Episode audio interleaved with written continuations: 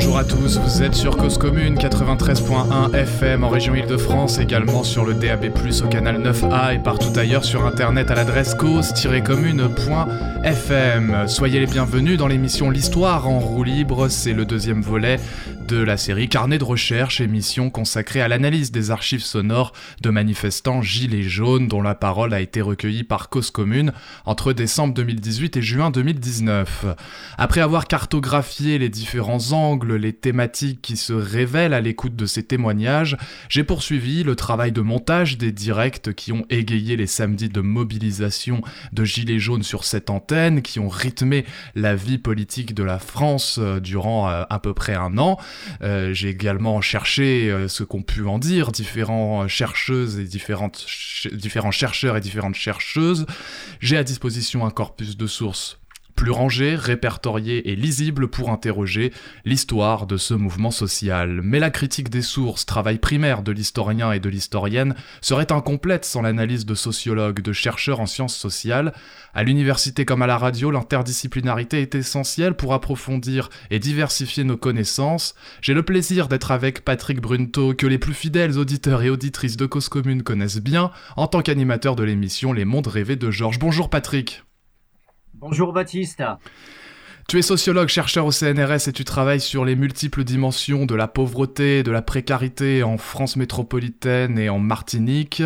Dans des contextes postcoloniaux, nous allons faire ensemble ce travail empirique d'écoute de manifestants gilets jaunes et interroger les enjeux historiques et sociaux qui se dégagent. Il y a tant à dire sur un tel événement que notre discussion se fera en deux épisodes, rythmés donc par ces archives sonores. Trois thématiques structurent cette histoire et guident nos deux émissions le manque de pouvoir d'achat, le déclassement, l'iniquité euh, fiscale mise au centre du débat public euh, lors du mouvement social des Gilets jaunes, la crise de la représentation politique, l'épuisement démocratique mis en lumière par ces mêmes Gilets jaunes, et enfin la répression entreprise contre ce mouvement social tout aussi singulière, si on peut le dire comme ça. Patrick, avant de commencer, est-ce que tu te souviens euh, de cette colère sociale qui grandissait en France euh, au mois de novembre 2018, quand euh, beaucoup semblaient être surpris et ne parvenaient pas à comprendre ce qui se passait? Oui, bien sûr. J'ai participé aussi aux manifestations et bon, on, a, tous des souvenirs personnels par rapport à, cet événement. Voilà, moi, j'ai été souvent sur les ronds-points, donc on en reparlera je préférais discuter euh, que de manifester, euh, on va dire, de façon classique sous forme de défilé. Mais voilà, j'ai passé des longues heures à discuter avec les, les gens et j'ai eu la chance de pouvoir circuler un peu en province, donc de les voir aussi bien euh, dans l'ouest de la France sur, sur différents ronds-points que, que dans le sud. Là où on était bloqué, je garais ma voiture et j'en profitais pour aller discuter avec les gens. Et oui, euh, ce mouvement fut avant tout l'occasion euh, de, enfin l'occasion euh, a été marquée par des discussions nombreuses et une politisation croissante de nombreuses personnes. Il s'est monté en opposition aux taxes de plus en plus nombreuses et étouffantes. La taxe carbone étant celle qui a cristallisé la révolte. On commence tout de suite en écoutant une gilet jaune dont la parole fut recueillie le 30 mars 2019, soit quatre mois après le début du mouvement, et elle manifestait encore. Je viens d'à côté de Noyon. Un petit village, un hameau de, à côté de Noyon, qui est relié à Noyon. D'accord. Quel a été le trajet pour venir jusqu'à Paris? Euh, On a mis une heure et demie pour arriver jusqu'à Paris. On a pris l'autoroute. Bon, bah, ça s'est bien passé. Il n'y a pas eu de barrage, rien. Et du coup, vous venez de me dire euh, hors antenne que vous avez travaillé pendant la nuit, qu'après vous avez du coup enchaîné sur la manifestation Ouais. Je suis rentré chez moi, il était 5h15 du matin. À 6h au matin, bah, j'ai réveillé mon petit chauffeur, mon petit mari. Et hop, on est parti en manif récupérer des gens et puis on est venu là à Paris. Quel est votre travail? Ah, Moi je suis cariste. Voilà, préparatrice de commande. Et du coup, vous suivez du coup le mouvement depuis euh, le début. Qu'est-ce qui vous a motivé à rejoindre ce mouvement? Déjà, ils ont touché à la retraite. J'ai une grand-mère de 93 ans qui m'a élevé. Et je trouve pas ça normal qu'on y descende sa retraite alors qu'elle a travaillé les 40 ans de sa vie. En plus qu'elle nous a élevés, elle a élevé 16 enfants et elle s'est occupée de sa mère de, pendant 15 ans. Donc on y descend la retraite sans raison valable. Ensuite, il y a eu le gasoil. Je suis intérimaire avec mon mari. On nous augmente le gasoil. Les seules vacances qu'on avait, c'est de partir en week-end avec nos gamins, leur faire découvrir la mer. Et là, vu le prix du gasoil, on ne pourra même plus. Donc on fait quoi maintenant? Est-ce que vous étiez euh, avez déjà participé à des manifestations avant celle des Gilets jaunes? Non. Jamais Non, non, jamais. Vous n'étiez pas politisé? Comment? Vous n'étiez pas politisé? Pas du tout. Pas du tout. Comment était votre réaction quand vous avez rejoint ce mouvement? Qu'est-ce que vous avez trouvé au niveau de l'échange, des personnes, etc. Quel était votre vos sentiment Alors quand j'ai rejoint le mouvement, je me suis mis à mettre une peau de mouton sur ma tête. Parce que euh, M. Macron, il a dit qu'on était des moutons. Alors en fin de compte, oui, on est des moutons parce qu'on n'a pas le choix d'en être.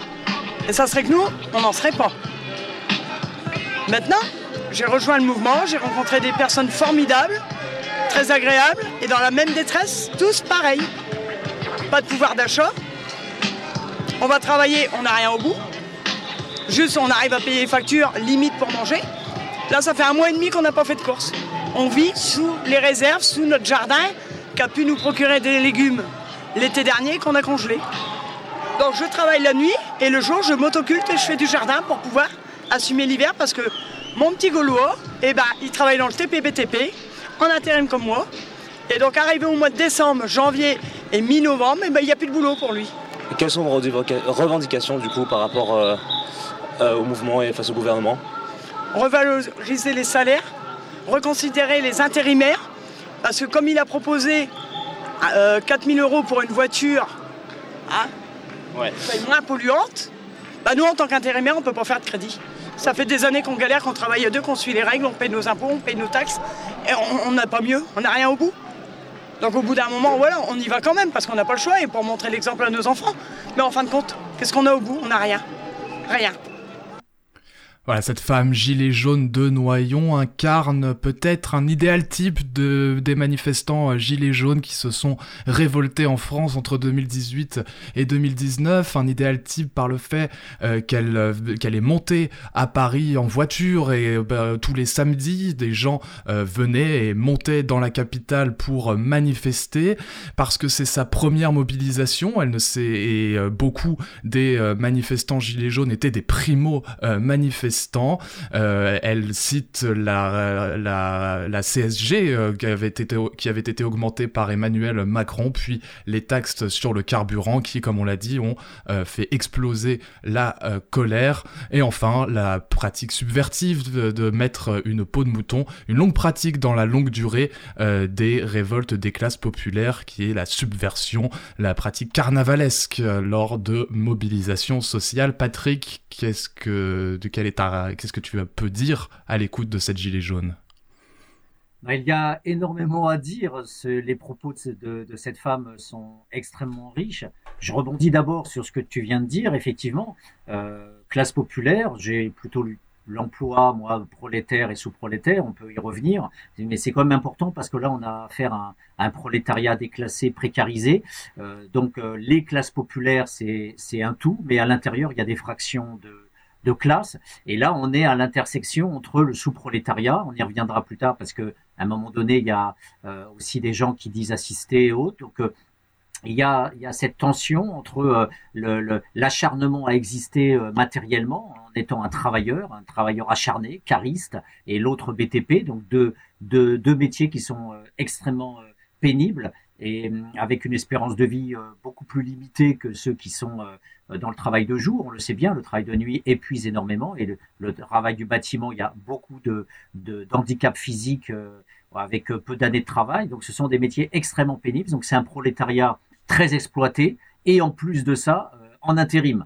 Et, l'intérim, euh, comme le disait Uchilé, les, euh, les salariés jetables. L'intérim, c'est le prolétariat qu'on peut utiliser euh, à corps et à merci. Donc effectivement, ils sont d'abord symboliques de ça. Et le carnaval, effectivement, est une expression souvent des classes populaires. la peau de mouton, c'est remarquable, c'est plein de, plein de symboles. Et cette mise en dérision des, des élites n'est pas qu'un jeu, parce que le carnaval, au sens médiéval du terme, peut déborder comme l'a très bien montré euh, le roi Ladurie, euh, et euh, à la Martinique, où j'allais régulièrement dans cet espace capitaliste et colonial, eh bien le carnaval, quelque chose qui a été récemment encore employé au moment du Covid pour dénoncer l'autocratisme de la France. Donc voilà, c'est pas c'est pas qu'un jeu, c'est une mise en dérision, c'est une forme de politisation des classes populaires. Donc c'est important. Ça, c'est le premier point. Le gilet jaune comme signe de ralliement, c'est aussi une, euh, un, moyen de subversion qui est utilisé un, un objet euh, purement administratif qui était imposé à, tout le monde par Nicolas Sarkozy d'un gilet jaune de sécurité, de sécurité routière et en faire un signe de ralliement pour en faire un symbole de mobilisation. Oui, oui, tout à fait, tout à fait. C'est très juste ce que tu dis. Et, d'ailleurs, la subversion des, si on fait des parallèles entre le prolétariat et le sous-prolétariat, c'est pas pour euh, faire des jeux de mots d'intellectuels. Dans les cités, par exemple, euh, euh, à aucun moment on ne reprendra les noms des rues telles qu'elles existent, parce que c'est le, c'est le, c'est le langage littéraire légitime. la rue Mallarmé, la rue Lamartine, la rue Victor Hugo, tous ces, tous ces noms-là sont renommés en fonction des usages des jeunes.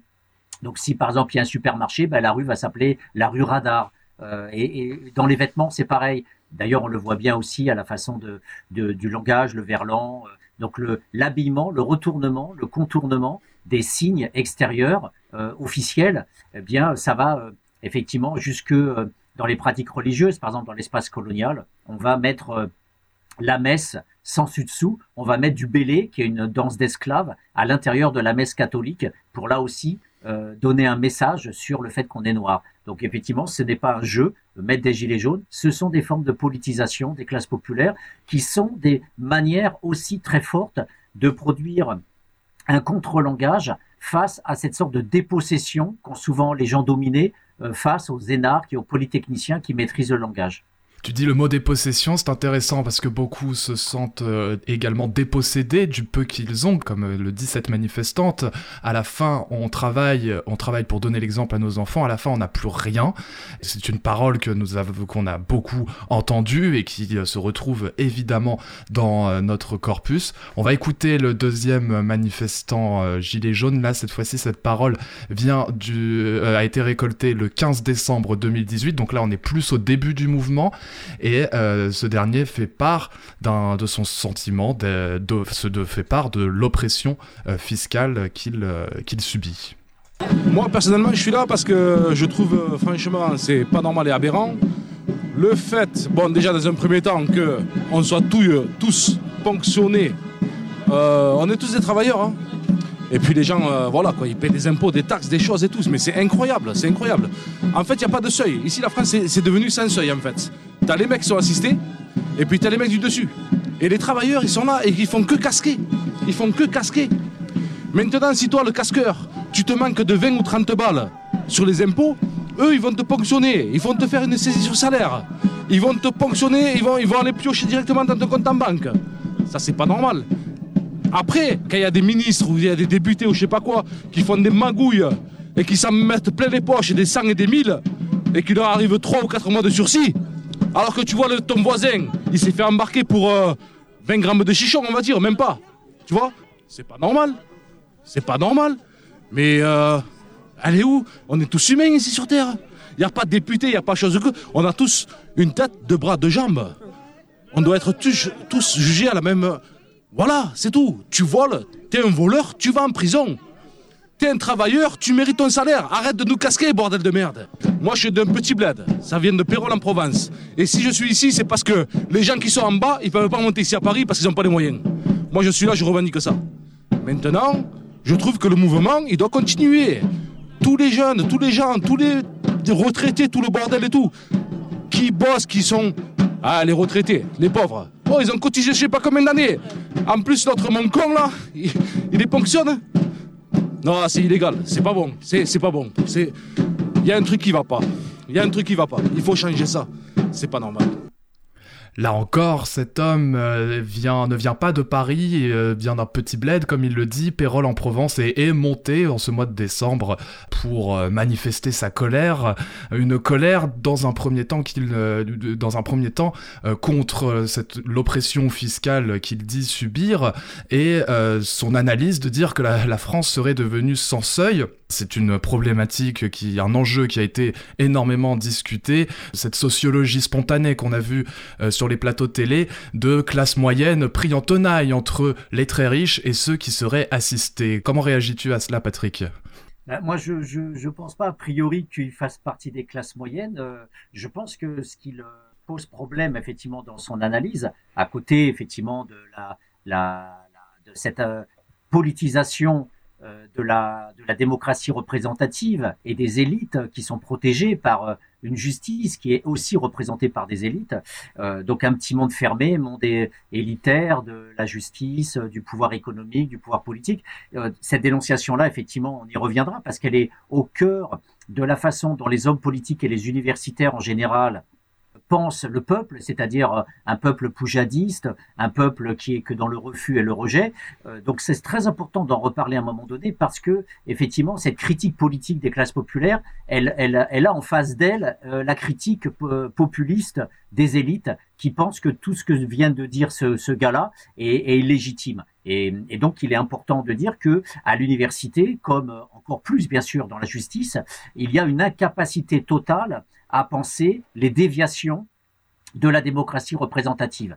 Euh, on se gauche des partis politiques, des élections, de la participation générale, des libertés publiques, des médias, et tout ce, cette novlangue de la social-démocratie, elle, elle, elle, elle, ferme le débat sur la corruption, sur les détournements d'argent, sur le pillage de l'État, euh, sur la justice à deux vitesses, sur les doubles peines. Et effectivement, c'est très grave parce qu'il y a une impunité générale des élites et, les universitaires sont des classes moyennes aveugles qui sont incapables, le plus souvent, de donner à voir ces violences extrêmes sur les classes populaires et encore plus sur le sous-prolétariat. Donc effectivement, je pense que euh, ça, c'est très important dans sa dénonciation à lui et, la sociologie peut s'en emparer. Mais par contre, ce qui est très intéressant, c'est le fait qu'il utilise le terme d'assister. Or, moi, je dis sous-prolétariat, c'est-à-dire en dessous du prolétariat, et lui va être dans un jugement.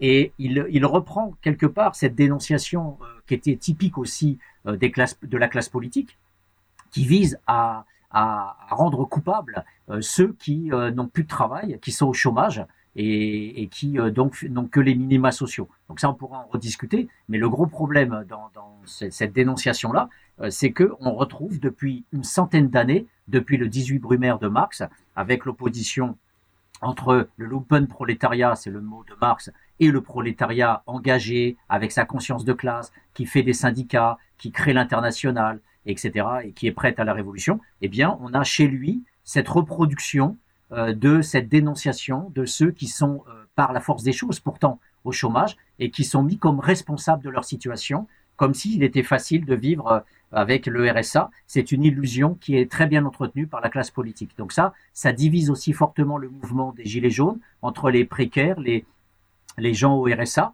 et ceux qui sont des petits travailleurs pauvres et qui ne comprennent pas le fait de devoir à un moment donné euh, toucher des allocations sociales. Et que le pouvoir, euh, et donc on comprend ainsi comment le pouvoir a pu en jouer lorsqu'Emmanuel Macron a fait sa conférence de presse en avril, au terme de ce grand débat, il, a, affirmé haut et fort qu'il était en soi en phase avec le discours des Gilets jaunes. Si les Gilets jaunes veulent que le travail paye mieux, je suis complètement dans cette pensée-là, et annonçant une, succession de mesures. Oui, oui, bien sûr, mais euh, euh, ce que ne dit pas Sarkozy dans, quand il euh, raconte effectivement le, le, pour du travail, c'est d'une part ce qu'on a vu dans le premier témoignage, c'est-à-dire la pénibilité, qui est mmh. très peu reconnue par le pouvoir d'État, l'exploitation. Aujourd'hui, on ne parle plus du tout des conditions de travail.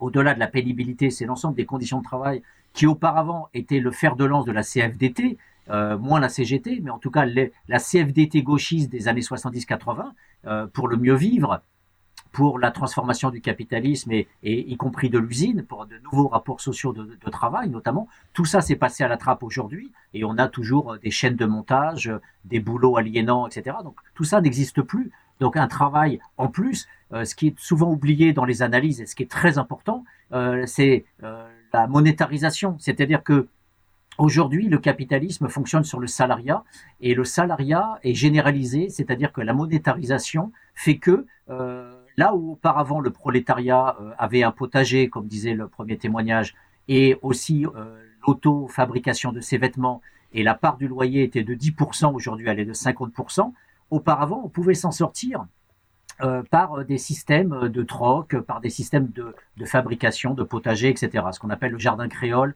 dans l'espace colonial. Et aujourd'hui, on doit aller au supermarché, on doit payer les assurances, on doit payer le loyer, on doit payer les voitures. Tout passe par l'argent. Et donc le capitalisme, c'est pas que des conditions de travail, c'est aussi des conditions de vie. C'est-à-dire que euh, les dominés, en fait, euh, ne peuvent plus par eux-mêmes trouver des alternatives, des voies latérales pour essayer de subsister. Et aujourd'hui, on a vu qu'en Grèce, notamment, quand euh, la Commission européenne et les banques européennes ont lâché la Grèce lors des, des, crises financières à partir de 2008, eh bien, on a vu réapparaître des formes de solidarité horizontale, des formes mmh. d'autoproduction et de partage, mmh. qui sont justement des moyens de survie, mais qui peuvent aussi être des, des moyens d'action politique. Est-ce que selon toi, ce mouvement de précarisation du travail explique en partie pourquoi la colère des Gilets jaunes s'est dirigée contre les taxes et contre l'État, euh, contre les représentants politiques, et pas contre les structures du travail elles-mêmes, pas contre le capital et, les grands, et le grand patronat? Oui, je pense que ta, ton analyse est, très juste. C'est-à-dire qu'en fait, euh, la, la, dimension politique euh, étant très faible chez les Gilets jaunes, en termes, euh, j'irais, de construction de, de tout ce que l'on peut analyser en termes de compétences politiques, alors même qu'il y en a de la compétence politique hein, sur la, la, capacité à, à, mettre en place un référendum d'initiative populaire, on y reviendra, mais et toutes les formes de dénonciation de la corruption et des injustices fiscales, c'est de la compétence politique. Mais il n'empêche qu'il y a quand même une limite dans la capacité à, faire une critique totale du système, puisque le propre aussi, euh, et c'est vu par la sociologie euh, qui est presque psychanalytique, le propre aussi du prolétariat, c'est d'avoir la fierté du travail. C'est-à-dire qu'aujourd'hui, l'absence de critique du travail, elle va de pair avec un, certain droitisme, euh, un certain autoritarisme populaire, comme disait Adorno, comme disait l'école de Francfort, qui était le marxisme allemand avant l'arrivée d'Hitler, et toute cette analyse de l'autoritarisme moral de la classe ouvrière, ça a toujours été très très très pénalisant en termes de combat, parce que cette, ce patriarcat qui, qui est innervé dans le corps prolétaire euh, à muscles, etc., va euh, louer finalement le travail difficile, le, le camion qu'il faut conduire pendant 10 heures, et toute cette pénibilité du travail, souvent, elle n'est pas dénoncée, mais elle est justifiée comme étant une preuve de virilité. Donc ça, c'est un gros problème. Par contre, le fait de ne pas pouvoir disposer du fric qui est lié à cette force de travail qu'on a mobilisée à la hauteur d'un homme ou même d'une femme, qui, euh, comme on l'a vu avec euh, la cariste, euh, trime autant qu'un homme à ce niveau-là, eh bien, ça, ça va se reporter sur les signes les plus perceptibles de la précarisation, et notamment, bien sûr, la monétarisation. Donc hmm. le fait que quand il y a des impôts, quand il y a des taxes, eh bien on peut plus avoir la, la thune pour aller dans les supermarchés et surtout de mettre du coco, du gasoil pour payer des vacances. Et ça, c'est très important aussi. on va parler, on va parler des, euh, des différentes euh, réparti de, de, répartition de, de, des taxes, enfin de, des recettes de mmh. l'État euh, après sur le thème justice fiscale, exemplarité et ce thème où va l'argent, qui est euh, là, euh, là, aussi une constante sur la longue durée euh, des mobilisations populaires antifiscales, qui est qu'à partir du moment où l'on n'en peut plus, où un pacte est rompu, ça aussi on va en parler, va se poser aux autorités la question de que faites-vous de l'argent qui nous est prélevé. Dernière chose pour ce qui est du travail et de ce qu'on peut dire des deux derniers témoignages, cette solidarité affirmée avec les retraités qui eux aussi ont travaillé, qui ont élevé ces enfants c'est aussi là que ce mouvement était singulier. Alors moi, ce que je trouve extraordinaire dans, les propos de, cet homme-là, euh, c'est euh, euh, le, fait de renvoyer à l'universel. C'est-à-dire il renvoie à l'humain. C'est-à-dire que toucher à des vieux, toucher à des retraités qui ont travaillé toute leur vie, on est dans cette dimension politico-humanitaire de la brimade politique. On peut s'en prendre à quelqu'un de vaillant, mais il ne faut pas oublier que historiquement, les, minima sociaux ont d'abord été donnés à des gens qui ne pouvaient pas travailler. C'est-à-dire que le prolétaire qui a des muscles, eh bien lui, il n'aura jamais de chômage, il, et encore moins de RSA. Il a fallu attendre très longtemps pour avoir des allocations chômage. Au départ, c'était que pour des retraités, c'était pour la veuve et l'orphelin, c'était pour des gens qui étaient handicapés physiques, et c'était donc pour des gens qui étaient tout sauf l'adulte en capacité de travailler. Donc, s'en prendre à des retraités, c'est s'en prendre de manière universelle à l'humain faible, et il est une donnée universelle de protéger les ascendants, de protéger nos, parents, les personnes âgées. Donc c'est quelque chose qui renvoie à un universel, un universo, comme on dit. Et c'est très intéressant de voir que là, on n'est pas dans un langage de classe sociale, on est dans un langage où peut résonner le terme de peuple. On s'en prend au peuple parce qu'on s'en prend à tous nos vieux. C'est un des indicateurs de cette dimension populiste et qui euh, est intervenu par euh, l'augmentation de la CSG euh, par le gouvernement d'Emmanuel Macron, une augmentation justifiée pour baisser les cotisations sociales, pour augmenter les salaires des plus jeunes, une sorte d'une forme de solidarité générationnelle qui avait été vendue. cette, cette augmentation a été brutale et trop lourde et fait partie des racines de cette mobilisation sociale fortement axée sur l'équité fiscale. On va s'écouter différents, euh, différents gilets jaunes qui euh, parlent euh, encore une fois de ce sentiment d'être oppressé fiscalement, de ne pas vivre de leur, de ne pas vivre dignement de leur travail et se demandent à quoi sert l'argent public. Je touche 450 euros par mois. D'accord? 450 euros par mois. Sachant que je suis je suis en location, j'habite la Vendée. Je suis en location, je paye 380 euros de loyer. J'ai l'EDF. J'ai l'électricité, enfin l'eau. Hein, j'habite en campagne.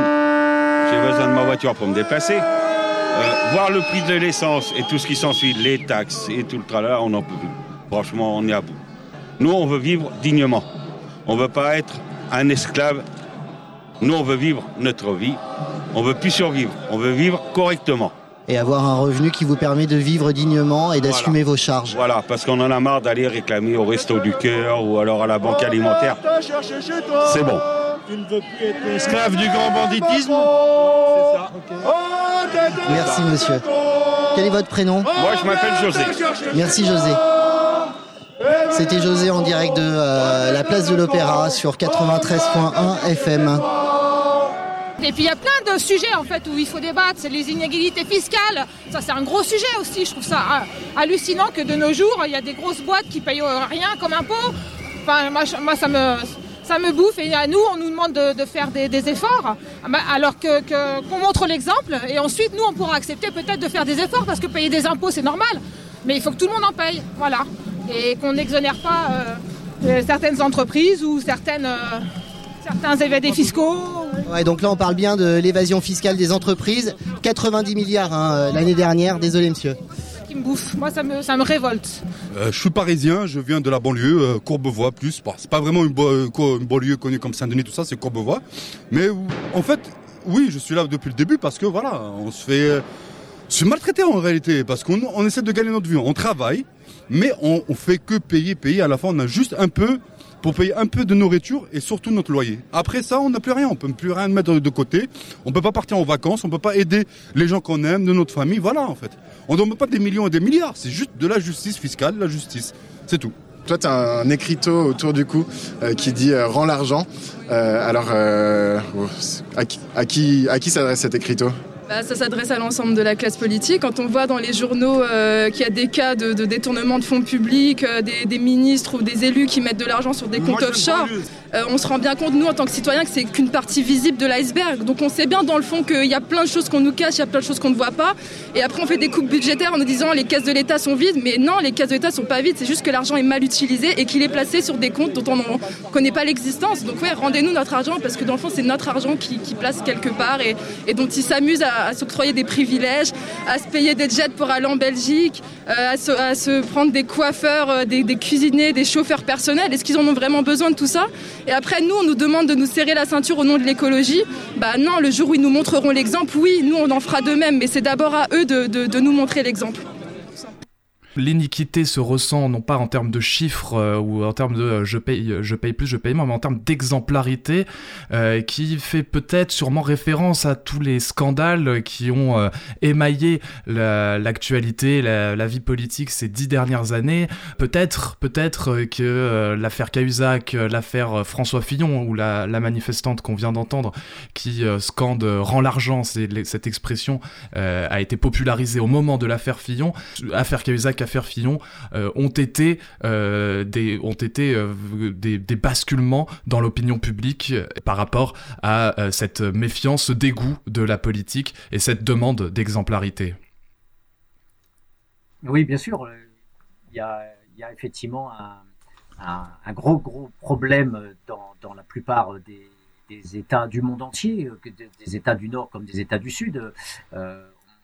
Relève beaucoup plus facilement la corruption des États africains, par exemple. C'est assez classique d'en rigoler, ou le fameux policier du Maroc ou de l'Algérie qui vous fait un barrage en plein milieu du désert comme on aura le chef d'État africain qui aura, comme au Barbongo, euh, des hôtels particuliers à Paris et, effectivement tous ces comptes, ces paradis fiscaux, toute cette pornographie de, détournement d'argent, de l'enrichissement personnel, de ce que l'on appelle le, népotisme, le, fait de faire participer sa famille, comme, euh, comme Fillon qui a la pornographie de la, du familialisme népotique. Il a placé sa femme, euh, voilà, en touchant des, des, des 5 ou 7 000 euros par mois à rien foutre. Et c'est vrai que on ne peut même pas parler correctement. On, ne peut même pas dire à rien faire, à rien foutre. Comme disait euh, le, le, père Duchesne pendant la Révolution, foutre. Euh, c'était une expression voilà qui, que le peuple utilise pour dire à, un moment donné on en a ras-le-bol. Et cette, euh, cette colère, effectivement, elle est, elle est en rapport avec cette pornographie de, de l'argent parce que, comme disait Marx, le capital va au capital, et comme de l'autre côté, eh bien, on a la double peine. Donc, euh, le, jeune le disait, pour 20 grammes de chichon, on va 6 mois en prison, ou 2 mois en prison. Euh, il suffit de lire la rubrique judiciaire du canard enchaîné. Et puis, de l'autre côté, on a euh, un Sarkozy ou un Pasqua, qui, était une des plus grosses pourritures de la, de la République, mais qui était à l'origine euh, de, de, de, la création même du général de Gaulle en 58. Hein, c'est c'est Pasqua qui a fait de Gaulle euh, par le putsch de 58. Et, et ces hommes-là, les barbouzes, le sac, euh, tous ces gens-là, les fonds secrets des ministères, tous ces détournements d'argent, les Cahuzac, etc. C'est effectivement un nettoyage nécessaire d'une démocratie représentative qui n'est pas fait. Et cette corruption rampante, lancinante, elle n'est pas étudiée non plus à l'université. Euh, il y a un très vieil ouvrage d'Yves Mény sur la corruption, mais c'est un parent pauvre. Euh, et la science sociale est responsable aussi euh, de, de ne pas travailler sur ces sujets-là, et en revanche de taper systématiquement sur les gilets jaunes. Je le dis bien, de taper systématiquement sur les gilets jaunes, parce que tous mes petits copains, tous mes petits collègues à l'université parlent de poujadisme. Quand le peuple s'en prend à la démocratie représentative à travers ces dérives, eh bien, euh, ce n'est pas les dérives dont on va parler, on va parler de la critique de la démocratie représentative. Et c'est ça le gros problème, c'est que dès qu'on commence à critiquer le, le, clientélisme, la corruption, on a systématiquement un non-droit de parole. Et il faut des manifestations comme les Gilets jaunes pour qu'il puisse y avoir cette ouverture de la parole. Et ça paraît hallucinant dans une démocratie qu'il y ait autant de censure sur des choses qui relèvent de la justice, et effectivement, souvent d'une justice à deux vitesses.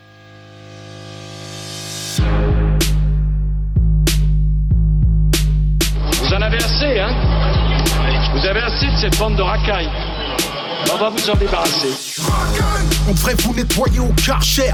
Le jour où le peuple se réveille, vous allez prendre cher. On a le sentiment qu'aller voter, c'est choisir par lequel d'entre vous on veut se faire entuber. Républicain ou PS, Rangez vos promesses dans vos sacs Hermès. Vous n'avez jamais connu la précarité. Vous vivez à l'écart de nos réalités. La rue le pense, je le mets en musique. Et pour ceux qui l'ignorent encore, je le rends public. Je ne soutiens aucun parti, je marche plus dans vos combines. Vos programmes électoraux ne sont que des comptines. On prend les mêmes et on recommence. Les mêmes promesses, les mêmes mensonges, les mêmes tapes dans la caisse, les mêmes plonges, les mêmes sons dans la hesse, les mêmes manges, les mêmes menteurs, trafiquent les mêmes comptes, les mêmes commis au service des mêmes pontes. Les mêmes fils de pauvres sont incarcérés. Les mêmes fils de riches sont formés pour régner. En attendant qu'un homme du peuple émerge, c'est rare de trouver un élu avec un casier vierge. Ma haine du système est toujours intacte. Lequel d'entre eux peut jeter la pierre à Cahuzac Claude Guéant, Balkany, Jean-François Copé, Philippe Bernard, Harlem Désir, Alain Juppé. Tous ceux que j'ai cités ont été condamnés. Ce sont les mecs de cité qui traitent comme des damnés. Vous étiez choqués par le groupe vous faites la même à la France, mais jusqu'à ce qu'elle saigne, jusqu'à ce qu'elle coule, comme la Grèce ou l'Italie. Vous avez meurtri le pays jusqu'à l'agonie. Cumul des mandats jusqu'où vous irez? Est-ce le cumul des salaires que vous désirez? Comme toute la France d'en bas, je crois plus aux politiciens. Je continue le combat, je crois au réveil citoyen. Pour changer les choses, il faut le vouloir. Vous n'avez pas de cause profonde si ce n'est le pouvoir. Vous faites de la politique sans conviction. Parfois vous en faites même pour éviter la prison. En costume cravate sont les vrais voyous. Vous ne croyez plus à rien, plus personne croit en vous. Y'a qu'à observer les taux d'abstention. Faut pas trop prendre les gens pour des cons, attention. Sentez-vous le vent tourner comme vos vestes. Entre vous et la rue, y a plus que les CRS. À bout de souffle, votre système est dans un cul-de-sac. À essayer de se débattre comme un cul de chat. Vous êtes élu pour un truc, vous ne le faites pas plus. Vous faites l'inverse, en plus ça ne vous gêne pas. Et si le peuple a l'idée de se rebeller, vous disposez d'une armée de flics bien dressée et. Le dialogue social j'ai dans un cercueil. Les keufs tirent au flashball, tu peux y perdre un œil. Vous faites monter le sentiment anti-policier. Usez de la police comme d'une armée privatisée. Le politique, qu'il soit femme ou homme, pour moi en tous les cas, et pour l'instant, peut-être que demain j'aurai changé d'avis, il sert plus à rien. C'est un prestataire de service. Ces putains de dettes là qui, qui, qui emmerdent tout le monde, qui mettent les peuples à plat, qui les mettent à genoux, et ainsi de suite, on n'arrive pas à les éliminer. Comme vous les politiques, vous n'arrivez pas à les faire éliminer. Ces putains de dettes. Parce que la banque elle est plus forte que vous. La banque elle est plus forte que vous. La banque elle est plus forte que vous. La banque elle est plus forte que vous. Tout le monde le sait, c'est une évidence. Vous êtes complètement soumis à la finance. Vous votez les lois que les riches ordonnent. Après le 49-3, plus rien ne m'étonne. On travaille plus, mais on gagne moins. On attend juste le printemps européen. On cotise pour des retraites qu'on ne verra peut-être jamais. Tout l'argent qu'on fait rentrer, vous nous le reprenez. Chaque fin du mois à découvert, on a l'impression d'être esclave du système bancaire. Les plus riches connaissent le jeu, jouissent de niche fiscale. Les petites PME croulent sous les charges sociales. Radar, on paye, péage, on paye, on paye. Oh, Qu'est-ce que vous faites avec tout ce fric? Que foutez Eric Zemmour sur une chaîne publique. Payé pour propager sa haine. Semer des graines récoltées par le FN Pour vous-même Marine Le Pen est devenue fréquentable. Quiconque combat l'islam peut s'asseoir à votre table. Incapable de gouverner, vous diviser Incapable de rassembler, vous stigmatiser Aveuglés par le pouvoir, vos cœurs sont voilés. Beaucoup plus que le visage de cette femme voilée. Que vos prétendus principes de laïcité Ne concernent pas cette saoudienne sur les Champs-Élysées. Pour vous tous négocier, tout est question de genre Vous êtes même prêts à livrer les banlieues au Qatar. Votre jeu est trouble. Votre discours est double. Au pays dit des droits de l'homme L'état d'urgence est devenu la norme. Et vous prétendez faire la leçon au monde entier. Imposer la démocratie à coups de mortier. Sans pitié, vous avez buté Kadhafi. Aujourd'hui dans quel état se retrouve la Libye. La roue le sait, je le mets en musique. Vos médias le taisent, je le rends public. Je vous tiens tête comme un mec des minguettes. Est-ce le genre de texte qui peut me valoir une fiche S? Par, rapport à ce que tu appelles la pornographie euh, de scandale et de euh, corruption. Il avait, ça avait été étudié par Alexis Spire, euh, sociologue, qui avait étudié la, la, mobilisation des bonnets rouges sous François Hollande en 2013 et s'était posé des questions sur pourquoi des gens se révoltent fiscalement. La conclusion de sa recherche avait été que plus on est riche, plus on accepte et on consent à l'impôt, et plus on est pauvre, moins on gagne d'argent, plus c'est difficile de payer d'impôts. Ça lui posait question parce que le discours dominant vis-à-vis -vis de la fiscalité, on va parler de l'impôt sur le revenu. Euh, c'est ce qui va mobiliser euh, tous les ans les journaux télévisés, le journal de 20h euh, de TF1 et France 2. C'est l'heure de faire votre déclaration d'impôt sur le revenu. Et ensuite, quand va y avoir des révoltes fiscales, euh, beaucoup vont, euh, vont à juste titre euh, affirmer que ceux qui se révoltent, les plus pauvres, ne payent pas l'impôt sur le revenu. Et donc, à la, lumière des données et des faits, c'est vrai, mais l'impôt sur le revenu ne représente qu'une qu'une petite part finalement des recettes de l'État. L'essentiel des recettes de l'État sont sur des impôts indirects, TVA, prélèvement sur le gasoil évidemment, le gaz, l'électricité, etc. Et ce sont ces impôts-là auxquels les, les populations, les, les, classes plus défavorisées ne peuvent pas y échapper et euh, sont contraintes de payer et, euh, se révèle donc une inégalité face à l'impôt où proportionnellement les classes populaires, le prolétariat paye plus par rapport à leurs revenus.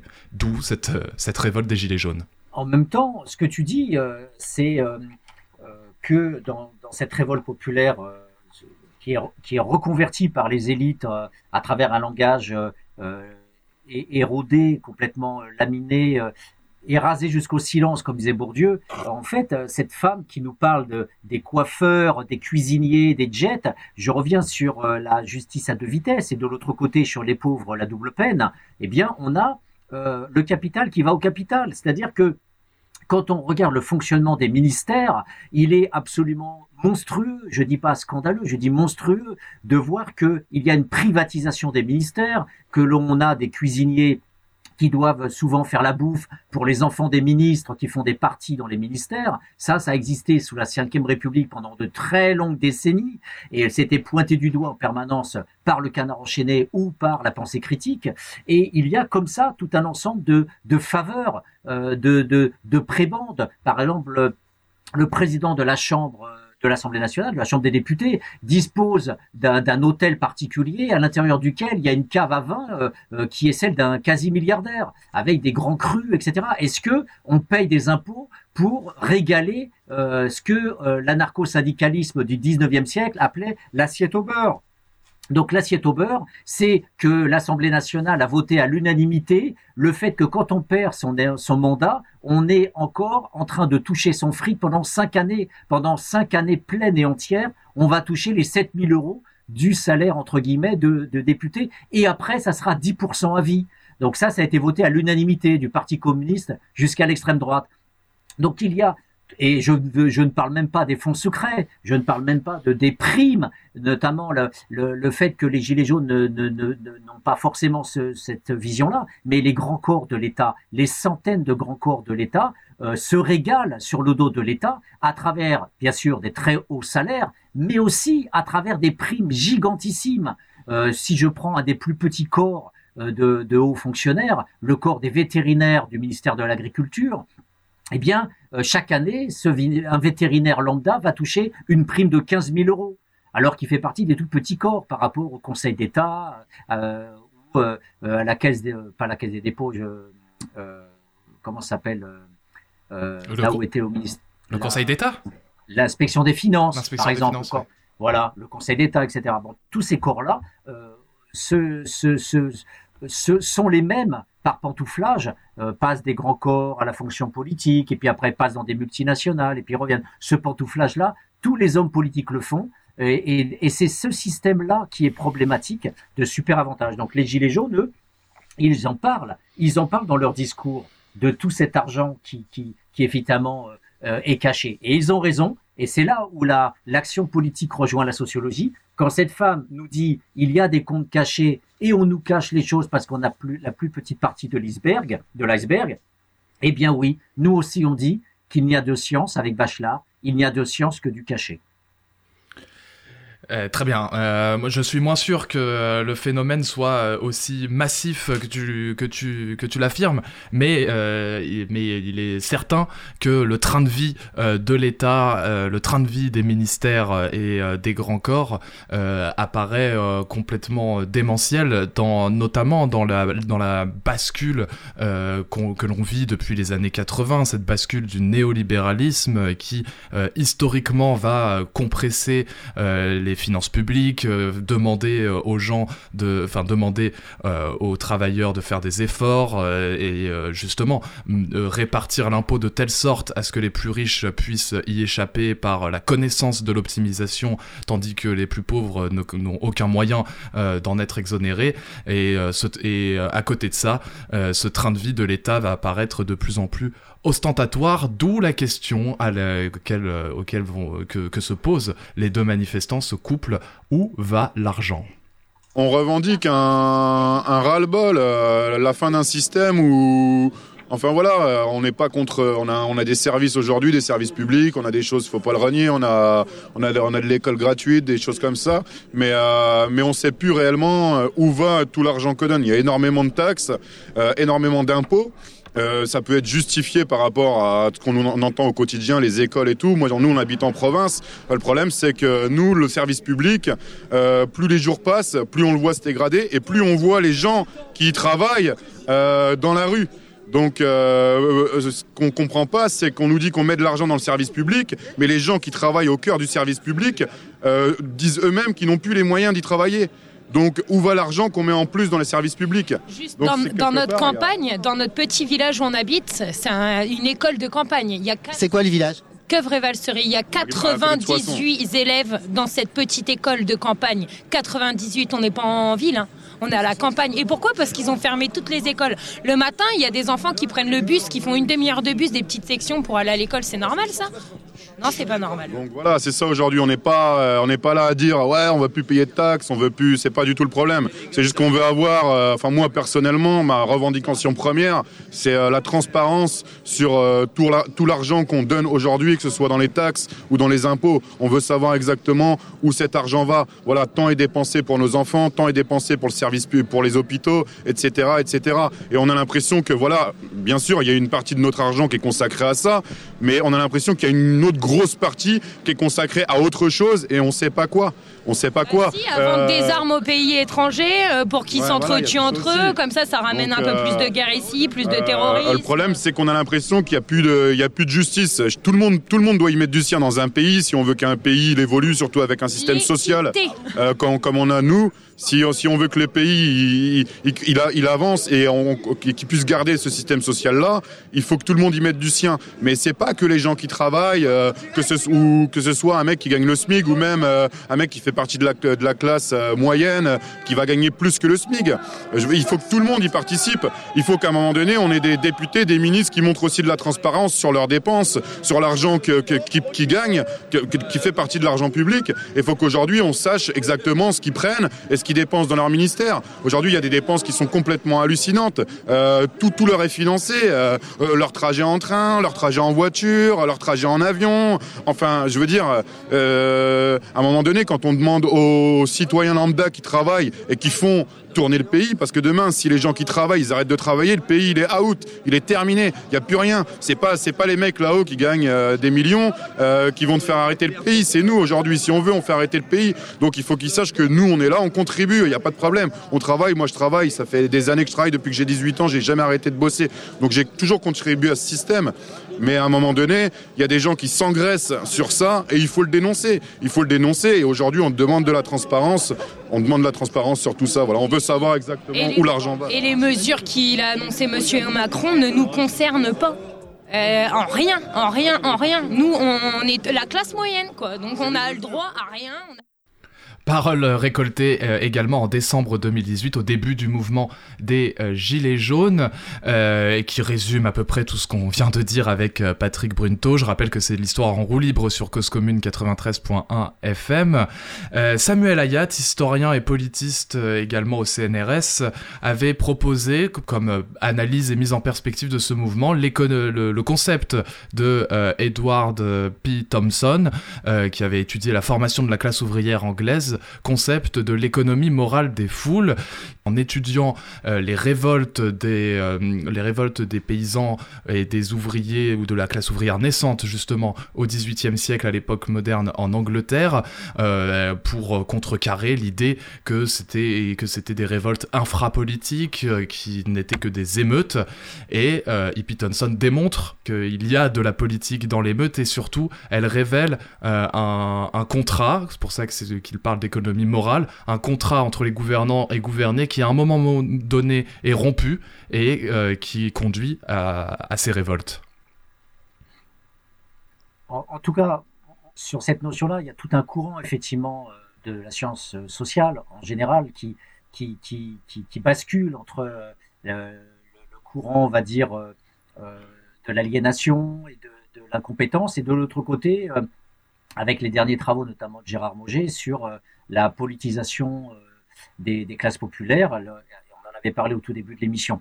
Et il est vrai que, euh, après, on peut faire euh, parler aussi la classe ouvrière. Bon, euh, Thomson parle de la classe ouvrière du 19e, c'est la première cultural studies, euh, est, très très bien représentée par Thomson, mais encore mieux par euh, Paul Willis et Richard Hogarth, qui, eux ont, sortent de la classe ouvrière et ont travaillé vraiment directement en ethnographie dans la classe ouvrière, et, montrent bien euh, tous les jeux de contre-pouvoir, toutes les formes de perception, le fameux eux et nous de, de Hogarth, et, et, et Paul Willis qui a, qui a bien montré comment les, les gosses dans les écoles se, vont se moquer effectivement d'un système dont ils savent qu'ils vont être bientôt exclus euh, dans les classes, euh, et donc se moquent des profs, euh, font, voilà, sont renvoyés, etc. Tout ça, c'est pas de l'infrapolitique, c'est de la politisation au ras de la vie quotidienne. Donc c'est vrai que il faut pas.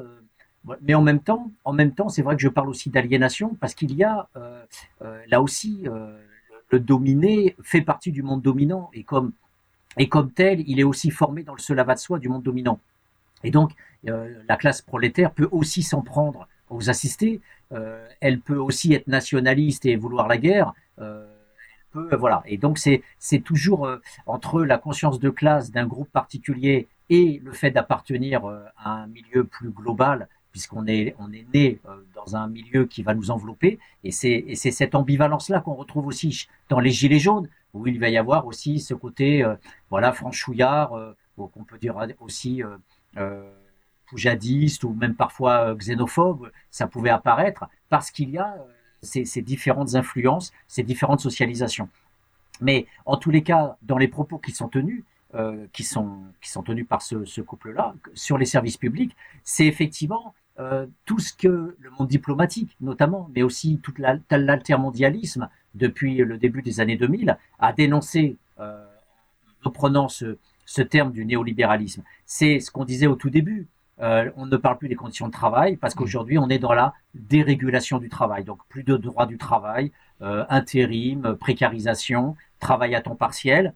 Et ça, c'est sur la déstructuration même du travail. Et puis, il y a bien sûr tout ce qu'il voit, c'est-à-dire on détruit le service public, mais si on le détruit, c'est pas simplement parce qu'on fait des économies, c'est aussi parce qu'on le privatise. Il y a de plus en plus de gens des classes moyennes qui mettent aussi leurs gosses dans l'école privée, et ça depuis une trentaine, une quarantaine d'années, c'est très documenté. Il y a euh, le fait qu'on a des mutuelles qui, euh, voilà, le Conseil national de la résistance euh, n'était pas révolutionnaire, et donc les mutuelles, il ben, faut les payer. Et aujourd'hui, on a même des mutuelles complémentaires.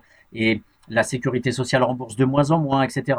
Donc tout le démantèlement du service public, ce qu'on appelle le néolibéralisme, c'est quelque chose effectivement qui est d'autant plus euh, fort que on sait bien que euh, ça ça coûte pas aussi cher que ça de laisser des quelques écoles et quelques hôpitaux ouverts quand on sait les milliards que l'on peut dépenser dans l'armement. Et cette femme-là le, dit bien. Elle dit on vend des armes aux autres. Mais ça, à la limite, c'est parce que ça rapporte, ça donne du travail et ça rapporte du fric à la Gardère et à Dassault. Mais au-delà de ça, c'est pas ça. C'est le fait de geler de l'argent public dans la fabrication de porte-avions ou dans de l'armement nucléaire. Et je, passe sur la guerre froide et les sommes colossales qui ont été perdues et dépensées dans la course aux armements. Mais il est vrai qu'il y a de, l'irrationalité dans le fait de dépenser pour la gloire de la France euh, et, et, aussi pour des, des, guerres coloniales. La présence militaire française en Afrique, on est partout en Afrique, ça coûte un bras, ça coûte énormément d'argent. Donc voilà aussi les, les, raisons pour lesquelles on démantèle le service public et c'est effectivement au cœur aussi de la de la de la de l'économie morale. On en reparle avec Thomson. Il y a une dimension morale dans l'usage des fonds. Une école ou un hôpital, effectivement, vers le social, on voit bien que euh, il y a euh, une sorte de partage du bien-être euh, versus la dépense pour aller tuer des gens. Donc il y a bien une économie morale que l'on voit ici présente dans ce discours. Est-ce que, euh, est-ce que ça s'étudie? Est-ce qu'on peut étudier sociologiquement?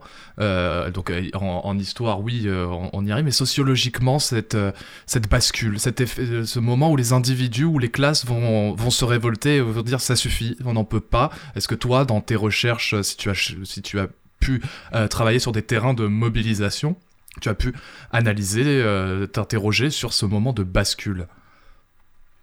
Alors, je suis pas ce qu'on pourrait appeler un, spécialiste, euh, mais en tous les cas, la, frustration, euh, euh Tedger parlait de frustration, lui c'était son grand dada pour penser les mouvements sociaux. Je pense qu'effectivement, la, frustration est permanente. Alors, on, nous parle des Trente Glorieuses, mais on oublie qu'il y avait encore énormément de grèves dans les années 60 sous De Gaulle. On les oublie complètement, même s'il y avait le plein emploi il y avait beaucoup de luttes sociales, il y avait aussi beaucoup de luttes autour des conditions de travail, justement.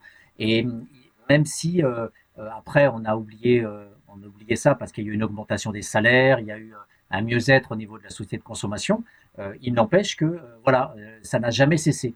Donc il y a, il y a pas, je dirais comme ça, un passage voilà, du, du, du, tout au rien. Il y a même dans les populations que, que je rencontre dans la rue, il y a toujours une critique du pouvoir il y a toujours une mise en dérision des élites, il y a toujours une dénonciation de ceux qui se mettent de l'argent dans les poches, des riches, etc. Mais effectivement, les conditions de basculement d'un État à un autre, c'est toute la sociologie des mouvements sociaux qui est relativement compliquée et ça prouve bien l'incompétence de la science sociale puisque on est tout à fait incapable de prédire l'arrivée d'un mouvement social. Il n'y a aucune prédictibilité du passage de ce que euh, Sartre appelait la sérialité de la frustration à l'action collective. Il n'y a pas de compréhension. Euh, il y, a, des signes avant-coureurs, on peut toujours euh, dire, mais personne n'a vu venir mai 68, personne n'a vu venir 1789 euh, et personne n'a vu venir le mouvement des droits civiques euh, des Noirs dans les années 70. Donc effectivement, on est toujours sur cette énigme d'un ciment qui prend à un moment donné, mais il ne faut, faut, pas oublier que de toute façon, le ciment de base, c'est l'oppression, le pouvoir, la domination et euh, les souffrances sociales. Après, il y a toujours des militants marxistes euh, un peu fanatiques et évangéliques euh, qui prédisent des grandes révoltes tout le temps. Oui, voilà, mais après, voilà, on peut toujours prédire qu'un jour quelqu'un va gagner au loto. Oui. Voilà, c'est un peu, c'est un peu la même chose. Bon, voilà. En, tous les cas, ce qui est, ce qui est clair, c'est que les gilets jaunes ont surpris tout le monde.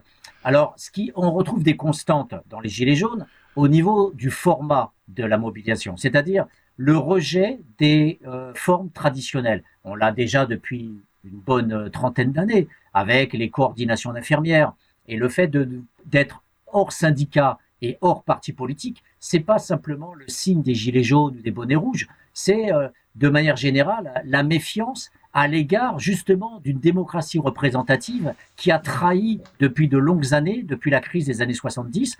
Euh, et il ne faut pas oublier non plus que la CGT et le Parti communiste ont aussi trahi la classe ouvrière en, avec le terme de reprise, en forçant les gens à reprendre le travail euh, après avoir eu les accords de Grenelle. Donc il y a eu même chez ceux qui représentent, et je ne parle même pas du Parti socialiste et de la social-démocratie en général, il y a toujours une méfiance très forte des dominés. Et d'ailleurs, euh, même quand on est syndiqué, comme euh, je cite souvent le cas de Christian Corouge, qui est un OS, qui a travaillé chez Peugeot à Montbéliard, et qui essayait de mettre dans les organisations syndicales cégétistes des OS, eh bien même là, on voit que les ouvriers qualifiés, les travailleurs, euh, on va dire, qui ont des diplômes, eh bien surreprésentent et, et, monopolisent les postes électifs dans les syndicats euh, et, les OS sont souvent très mal représentés. C'est ce qui explique selon toi l'affaiblissement syndical depuis une trentaine d'années et euh, ce fait effectivement que les de plus en plus de mouvements sociaux et, notamment les gilets jaunes euh, refusent de d'être affiliés à un quelconque syndicat ou à un quelconque groupe politique. Ça nous fait une transition vers le deuxième thème sur la crise de représentation je pense que c'est surtout la répression, euh, euh, parce qu'il est très coûteux d'être syndicaliste. Euh, les syndicats ont été protégés après mai 68 avec les délégués du personnel en entreprise. Auparavant, il n'y avait pas de possibilité d'avoir un syndicat à l'intérieur de l'entreprise. C'est légalisé après mai 68, donc c'est toujours avec des luttes, avec des luttes douloureuses. que, que l'on obtient des, des, acquis sociaux et tout et l'État-providence, il n'a pas été concédé comme ça. C'est 150 ans de lutte ouvrière avec des morts, avec des, des, centaines de, personnes qui ont été tuées, qui ont été même parfois déportées euh, dans, les, dans les bagnes euh, militaires ou dans les bagnes coloniaux. Euh, je ne citerai que la commune qu'on a fêtée récemment. Ben, tous les, tous les, les, les communards ont été déportés en Nouvelle-Calédonie. Donc, bon, il y a, y a, y y a d'abord, essentiellement, dans cette difficulté, je le disais, la répression, mais il y a aussi le cela va de soi. Euh, quand on est, on est dans un pays et on intègre les catégories dominantes. Donc on va aller écouter la télévision dominante, on va jouer dans des institutions dominantes comme l'école, comme les clubs de sport, comme euh, les, MJC euh, créés par le ministre de la Culture de De Gaulle. Toutes ces, toutes ces structures-là, elles façonnent aussi les dominés qui après ont du mal à protester parce que ils vont aimer les idoles qu'on leur produit, qu'on leur donne sur un plateau avec euh, toutes les émissions débiles qu'on a à la télé en permanence, les reality shows, etc. Donc tout ça, ça participe de l'aliénation. C'est pour ça que je disais qu'il y a certes des fragments de politisation des classes dominées, mais en même temps, il y a aussi beaucoup d'aliénation. Et, c'est ça le problème, c'est que euh, y aurait beaucoup plus de mouvements sociaux et de contestations. Et d'ailleurs, euh, à la fin de sa vie, Bourdieu a repris l'éternelle question de l'école de Francfort. Pourquoi les dominés ne se rebellent-ils pas plus? Par rapport à ce qu'ils pourraient faire compte tenu des conditions de vie. Et je ne parle même pas des pays du Sud qui vivent dans la misère totale, le manque de tout, d'eau la malnutrition, les maladies létales et compagnie. Mais alors ça, c'est intéressant ce que tu dis parce que ce qui a été renvoyé pendant toutes ces manifestations, enfin pendant cette année 2018-2019, une année quand même. Enfin après, il y a plein de gens qui vont minoriser les chiffres des manifestants, mais ça reste quand même une, une année de, de haute conflictualité sociale entre, ça, puis les marches pour le climat, etc., et puis euh, la dramatisation euh, du pouvoir qui a été, euh, je pense, très sincèrement surpris et qui a eu peur, qui a donc dû créer ce grand débat national, il a été renvoyé aux gens, à nous tous et aux Gilets jaunes en particulier, à la fois le fait comme on disait tout à l'heure, classiquement, vous, vous avez un travail et il y en a qui sont au chômage et, et nous, notre action, elle se concentre à euh, réduire le chômage. Et puis, la France est pas le pays le, plus pauvre du monde. Euh, soyez contents de votre situation euh, en France, cette, relativisation de la, souffrance que nous décrivent ces gilets jaunes que nous, écoutons. oui, oui, mais vous vivez quand même dans un pays très riche. Oui, et c'est là où intervient le concept que tu aimes bien de déclassement, c'est-à-dire que en fait, euh, le déclassement, pour moi, il vient essentiellement de la monétarisation, c'est-à-dire que l'aliénation des dominés, de la, classe ouvrière, euh, c'est le fait que tout est pris dans les carcans de l'État capitaliste euh, actuel. Et que, comme le disait le, un des derniers interviewés, on est rincé en permanence pour toujours payer payer des traites, payer le loyer, payer l'EDF, payer l'eau, payer le téléphone, payer la voiture. On paye. Et cette monétarisation rend totalement dépendant. Et j'ai pris conscience de ça quand j'étais à la Martinique, parce que là-bas, il y a des rastas, et quand on fréquente les rastas ou quand on fréquente euh, les, gens qui sont euh, on va dire, euh, ce qu'on appelle les nègres marrons là-bas, c'est-à-dire euh, l'ancien esclave un peu fugitif et rebelle. Eh bien, ces gens-là peuvent euh, vivre avec l'eau de source, ils peuvent manger les fruits de la jungle, ils peuvent être dans le refus du travail salarié, refuser d'habiter dans les HLM de Dillon, les, grands HLM de Fort-de-France, et, ce refus va de pair avec la promotion du jardin créole, qui vient du, du jardin euh, domestique de l'esclave de, de, l'époque euh, esclavagiste et coloniale, mais qui a permis à un grand nombre de personnes euh, dans tout l'espace caribéen, mais y compris dans tous les espaces tropicaux du monde entier, de produire par soi-même des modes de subsistance. Et c'est ça qui est le cœur de l'État et du, du, capitalisme développé de l'Europe, c'est qu'il n'y a aucun échappatoire. Si tu n'as pas l'argent pour payer ton loyer, tu es expulsé. Et il y en a 10 000 chaque année. Et le passage à l'acte, il y en a deux ou trois mille. Mais il y a dix mille expulsables chaque année. Et les gens n'ont pas les moyens, ils sont endettés. Et la loi Besson, à un moment donné, donnait des, fonds de garantie pour payer le bailleur, etc. Mais on n'a pas de possibilité d'avoir ce qu'il y avait avant, c'est-à-dire d'autres formes d'habitat. Alors peut-être insalubre, bien sûr, mais on sortait à l'époque euh, de on pouvait vivre dans des garnis, dans des, logements multiples, dans des cabanes, euh, dans des, sortes d'autofabrication, des habitats nomades, des, des, des roulottes, euh, et tout cet habitat diversifié a été supprimé, y compris les bidonvilles, euh, pour mettre en place le HLM uniforme, standardisé, universalisé. Et, et ça, cette monétarisation est au cœur du déclassement des gens, parce que quand vous avez effectivement des difficultés euh, vous avez un salaire petit et que vous devez payer sur tout le front tout ça, avec des petites augmentations, eh bien vous êtes sur une ligne rouge en permanence. Et quand les gens disaient on ne, on ne, ne peut plus partir en vacances, on dit mais attends, comment c'est possible ça On peut pas partir en vacances? Quand les premiers prolos sont partis en vacances en 1936, avec les premiers congés payés, c'était une semaine de vacances. Les mecs, ils ont pris leur vélo, ils ont pris leur panier en oseille et ils sont partis sur les plages et ils ont planté la tente. Donc, qu'est-ce qui fait qu'on ne peut pas partir en vacances? Eh bien, on ne peut pas partir en vacances parce qu'il faut sortir de l'argent. Il faut payer un camping qui coûte cher. Il faut payer de l'essence pour y aller. Et, tout ça, c'est de la monétarisation du loisir, des vacances. Et donc, beaucoup de gens, du fait de, de ce déclassement monétaire, ne peuvent plus partir en vacances, là où auparavant, un prolétariat beaucoup plus pauvre pouvait même partir en vacances.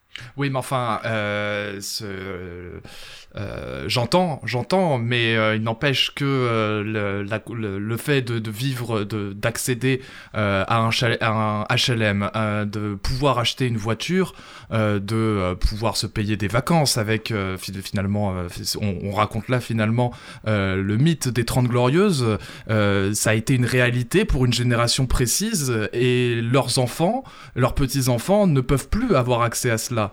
Et c'est un déclassement euh, monétaire où tu dis qu'on est aliéné à être obligé de payer, mais où plutôt on ne peut plus payer et certains le pouvaient avant.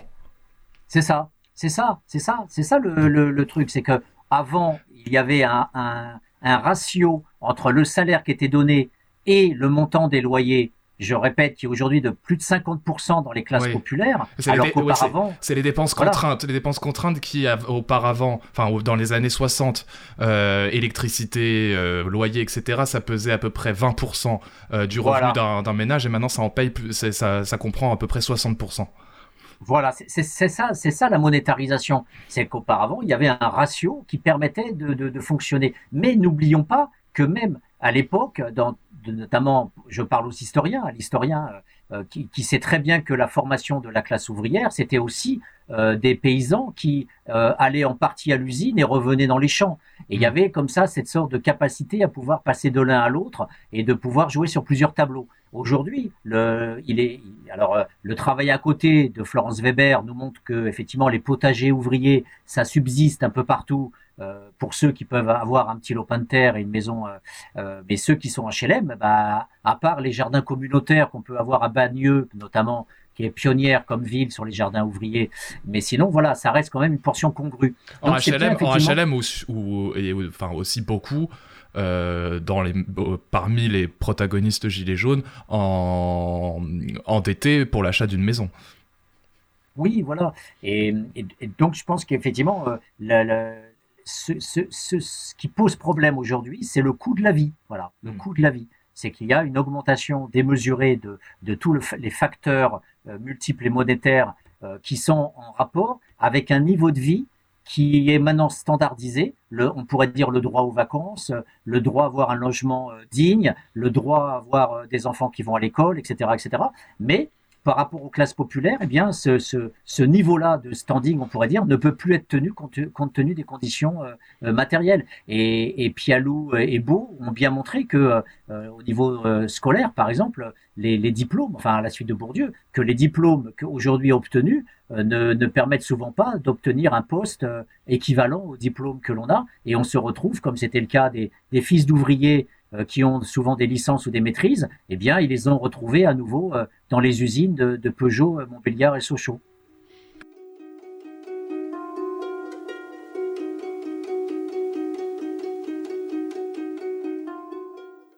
L'an 2000, c'est irréel, irréel, irréel, irréel. Quelque chose qui deviendra un peu inhumain, qui sera encore plus loin de nous que ce que l'on fait maintenant.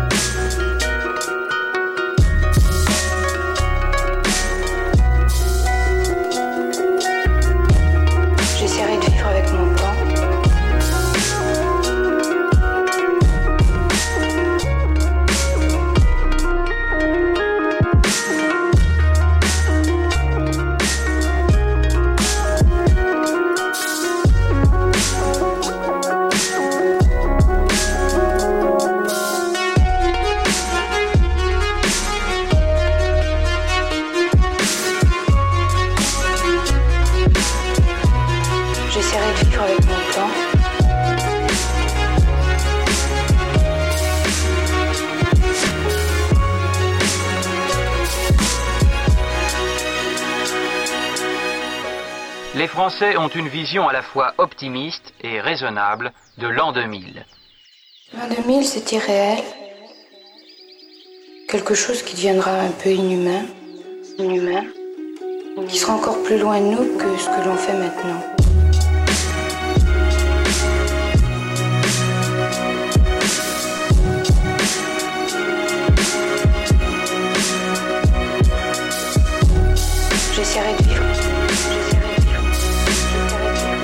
Avec mon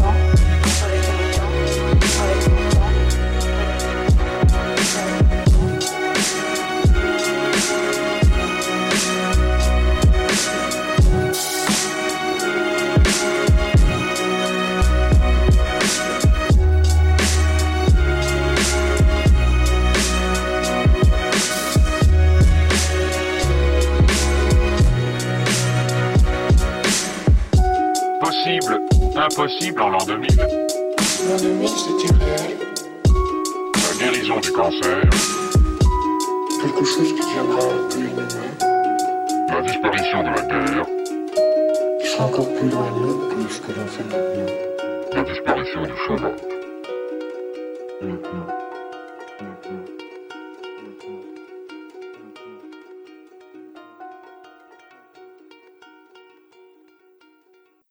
Cause commune, la voix des communs. C'est euh, là-dessus qu'on va euh, conclure euh, cette partie, cette longue partie consacrée au pouvoir d'achat, au déclassement, pour passer à l'autre, l'autre grande thématique, la crise démocratique, les promesses manquées de la démocratie représentative de la Ve République. Bonjour messieurs, Euh, alors on est sur Cause Commune, une radio associative euh, parisienne. Euh, je vois sur votre pancarte marqué RIC, alors qu'est-ce que c'est un RIC? Alors le RIC, c'est le référendum d'initiative citoyen. Donc ça permet aux gens, avec des référendums, de pouvoir voter eux-mêmes et bien des lois qui les concernent, que ce ne soit plus seulement les politiques qui sont des professionnels. Euh, donc qui puissent le faire. Euh, c'est pas seulement proposer des lois, c'est également les annuler, euh, modifier la constitution ou pouvoir révoquer des élus, euh, bah, comme le président par exemple, si on considère qu'il défend pas les gens. Et alors aujourd'hui, vous pensez que un RIC est nécessaire? Ah oui, totalement, plus que jamais. Et euh, par contre, le problème, c'est euh, comment on va le faire appliquer, puisque ça va totalement contre les intérêts de Monsieur Macron. Et donc, pour le faire appliquer, il faudrait qu'on puisse lancer un référendum. Donc, chose. euh, Il faudrait un référendum pour lancer un référendum c'est ça, un, un référendum qui permettrait de euh, donner aux gens la possibilité d'en faire d'autres, justement, mais qui, eux, permettraient eh bien, d'agir sur la politique. Mais ça permet de redonner le pouvoir au peuple, parce que le problème aujourd'hui, c'est que le peuple n'a plus le pouvoir. Euh, Une personne élue avec 24% dirige toute la France, c'est aberrant. Et je pense que si, enfin nous pensons, nous sommes plusieurs, nous pensons que si les gens euh, ont ça entre les mains, le référendum d'initiative euh, citoyenne, ça va leur donner envie de revenir à la politique. Parce que pour l'instant, ils ne veulent pas, parce que quels que soient les votes, il y a toujours des personnes qui font la même politique. Donc c'est un gros problème. Et grâce à ça, au référendum d'initiative citoyenne, ceux qui ne votent pas depuis plusieurs quinquennats peuvent être mobilisés, se dire bah maintenant ça vaut le coup parce qu'on va peut-être avoir quelqu'un qui fera ce qu'on veut. Après il y a beaucoup d'autres revendications, mais ça ce sera aux gens de décider grâce au référendum justement. Il y a là aussi une histoire qui s'inscrit dans la longue durée. L'historienne Rachel Renaud euh, étudie les révoltes euh, populaires en Allemagne, dans le Saint-Empire romain germanique au XVIIe et XVIIIe siècle, et analyse ces sources euh, trop souvent délaissées par les historiens et historiennes qui, je le rappelle, comme on le disait tout à l'heure, considéraient cela comme des émeutes peu politiques. Elle démontre au contraire que ces révoltes fiscales débouchent le plus souvent et voire euh, quasiment tout le temps, sur une réflexion politique, sur euh, l'ordre politique, sur le consentement aux autorités euh, émanant de trop payer, de subir euh, une imposition trop lourde, de chercher à savoir pourquoi, et donc où va notre argent, c'est ce dont nous avons parlé, et puis ensuite, mais qui décide de, de nous imposer, de nous imposer cela, pourquoi eux sont exemptés, etc., etc. Nous souhaitons, nous aussi, nous souhaitons nous aussi décider la levée de l'impôt. C'est peut-être dans cette longue durée que s'inscrirait la revendication du référendum d'initiative citoyenne. Patrick, euh, qu'est-ce que tu, quand tu as vu arriver cette revendication, euh, qu'est-ce que tu en as pensé? Euh, eh bien, déjà, les gilets jaunes que j'ai pu rencontrer euh, étaient très divisés sur cette question-là. Il n'y avait pas forcément une entente et j'ai notamment longuement discuté avec des militantes qui, sur les réseaux sociaux, avaient plusieurs milliers de, fans qui les suivaient et, c'était des, militantes, pour le coup, farouchement opposées au référendum parce que ces femmes étant alors parfois c'était des femmes qui étaient SDF, qui étaient euh, hébergées en foyer, c'est pour ça que je les connaissais. Elles étaient dans des, foyers pour SDF. Euh, donc moi je dirais plutôt sous-prolétaires et, par, et du coup sous-prolétaires peut-être, mais avec une très grande conscience politique. Et elles voyaient dans le référendum euh, des, pièges. pas du côté du poujadisme, avec l'appel au peuple et, et l'appel à l'homme providentiel charismatique qui va une fois de plus, euh, rapter la, parole du peuple. C'est ce que disent les universitaires quand ils parlent de populisme.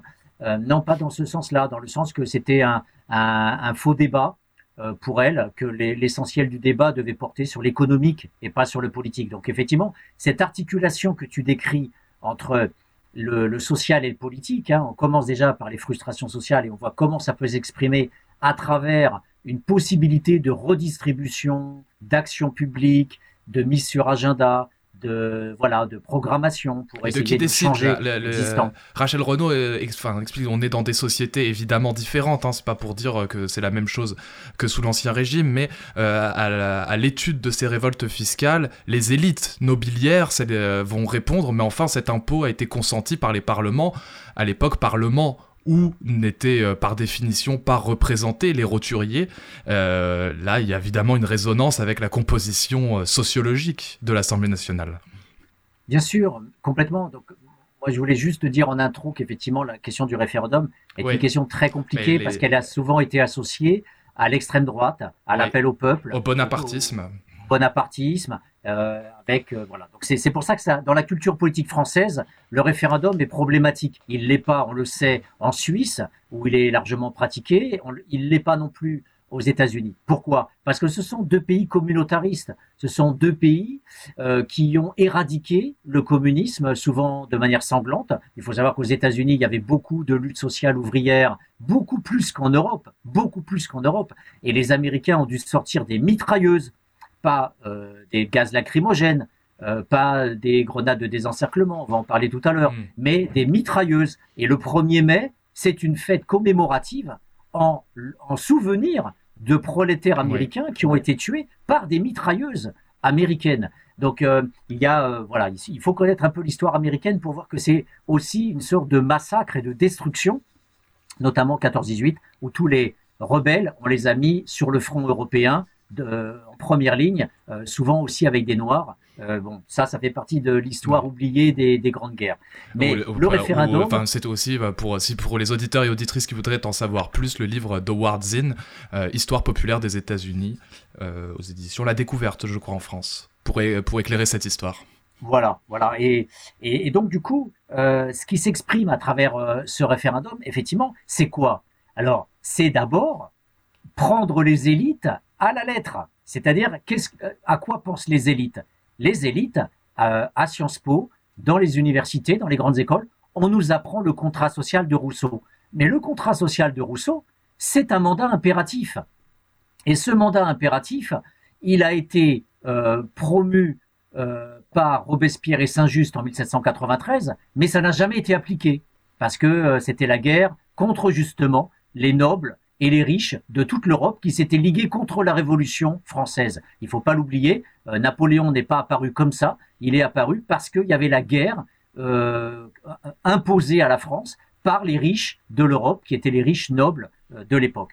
Donc le référendum, c'est effectivement quelque chose qui fait partie de la culture politique et, et qu'on a oublié parce que les bourgeois ont imposé avec sieyès le mandat représentatif, donc la captation la captation de l'élection. Et au départ, on n'avait qu'un suffrage censitaire, c'est-à-dire un suffrage limité, euh, uniquement en fonction de la fortune. Donc il n'y avait que les bourgeois qui pouvaient voter.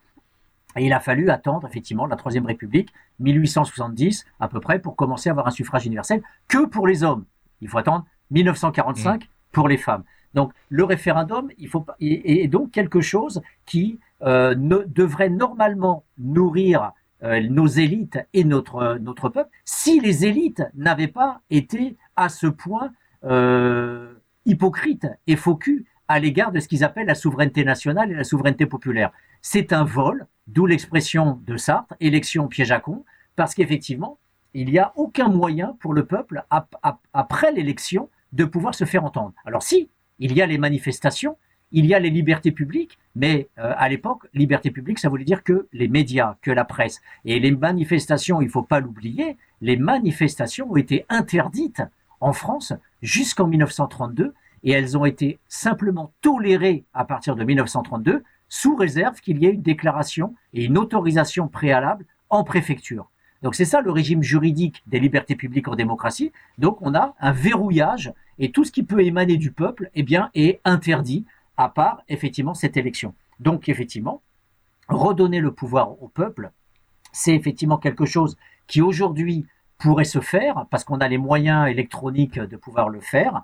Euh, donc euh, c'est quelque chose euh, qui commence un petit peu avec ce qu'on appelle la participation, la, la, démocratie participative. Alors là aujourd'hui tout le monde y va, ça sort de tous les côtés à l'échelle locale, à l'échelle nationale. On met de la démocratie participative partout, mais il n'empêche qu'effectivement il y a encore.